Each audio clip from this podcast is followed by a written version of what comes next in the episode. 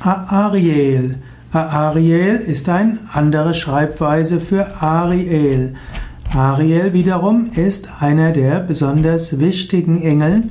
Ariel ist der Löwe, der Löwe Gottes. Er wird auch genannt Arael und Ariael. Ariel, also der Löwe Gottes. Obgleich Ariel ein Löwe ist, wird er doch manchmal als Luft- oder Wasserengel bezeichnet.